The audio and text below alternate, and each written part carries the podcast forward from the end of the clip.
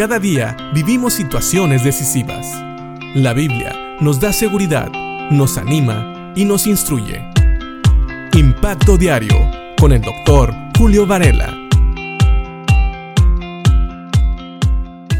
En el Salmo 63.1, el salmista habla de su sed de Dios. Él dice que su alma tiene sed de Dios, que todo su cuerpo anhela la comunión con Dios en una tierra seca y agotada donde no hay agua.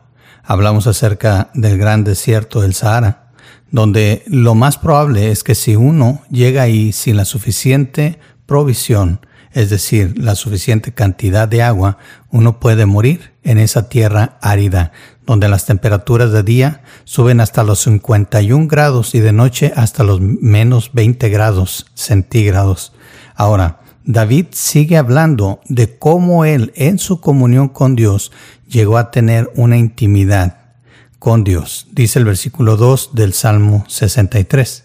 Te he visto en tu santuario y he contemplado tu poder y tu gloria. Ahora, cuando dice aquí te he visto en tu santuario, no quiere decir que David lo vio físicamente. Él está hablando figurativamente es como que cuando Él está en comunión con Dios, Él es capaz de sentir a Dios, de, sentir su presencia y contemplar el poder y la gloria de Dios. Sabes, hay muchas cosas que ocurren durante nuestro día que son obra de Dios y a veces somos incapaces de ver esos milagros, somos incapaces de ver la, la, mano poderosa de Dios obrando en nuestras vidas, obrando en nuestras dificultades. ¿Por qué? Porque muchas veces estamos completamente desconectados, fuera de comunión con Dios. Algunos le llaman buena suerte. Algunos piensan que tienen una buena suerte porque las cosas ocurren como ellos quieren o porque salen de los problemas sin tener que hacer mucho.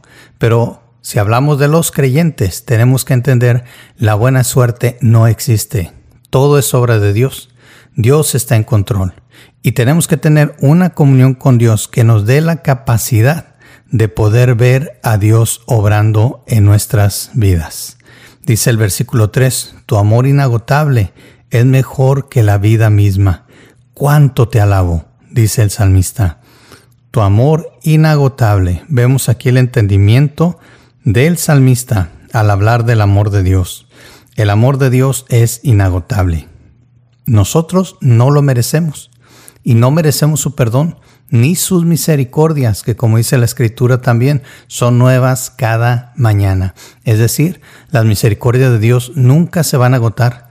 Si fueron suficientes para hoy, van a ser nuevas mañana. Ese es el amor de Dios, un amor inagotable, un amor que no tiene fin, un amor inigualable.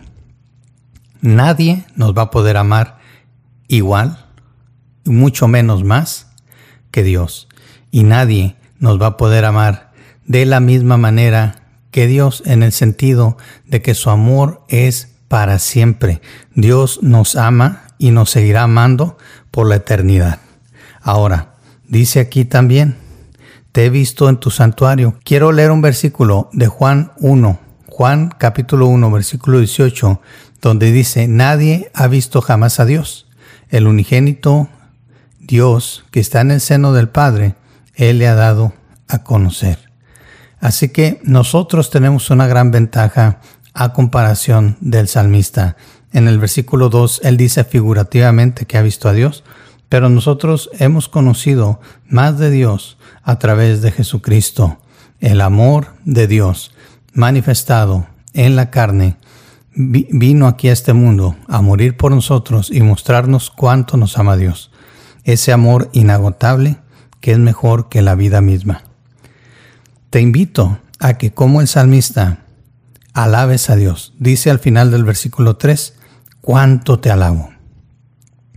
Tengamos un corazón agradecido para con Dios, para con la salvación que nos ha provisto, para con su amor inagotable, para con la revelación que nos ha dado en Jesucristo de su persona y de su amor. Piensa en esto, y si tú aún no conoces a Cristo, como Señor y Salvador, piensa que eres una persona que necesita salvación, que necesita conocer del amor de Dios. La Biblia nos invita a reconocer nuestro pecado, a pedir perdón por nuestros pecados y reconocer que Cristo es el único que provee salvación a través de su sacrificio en la cruz. Pero también la Biblia nos recuerda que Jesucristo no quedó en la cruz, Él resucitó y Él está ahora a la diestra del Padre, listo para darnos vida eterna una vez que dejemos este cuerpo, que dejemos este mundo. Piénsalo.